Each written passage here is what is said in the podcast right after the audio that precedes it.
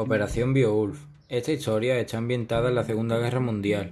La historia transcurre en Londres y se trata de una joven arqueóloga y su prometido que descubren algo muy importante e inesperado. Me parece que este libro está muy bien orientado a los jóvenes, ya que tiene los géneros que les suele gustar, como la intriga, la aventura y hasta el romance.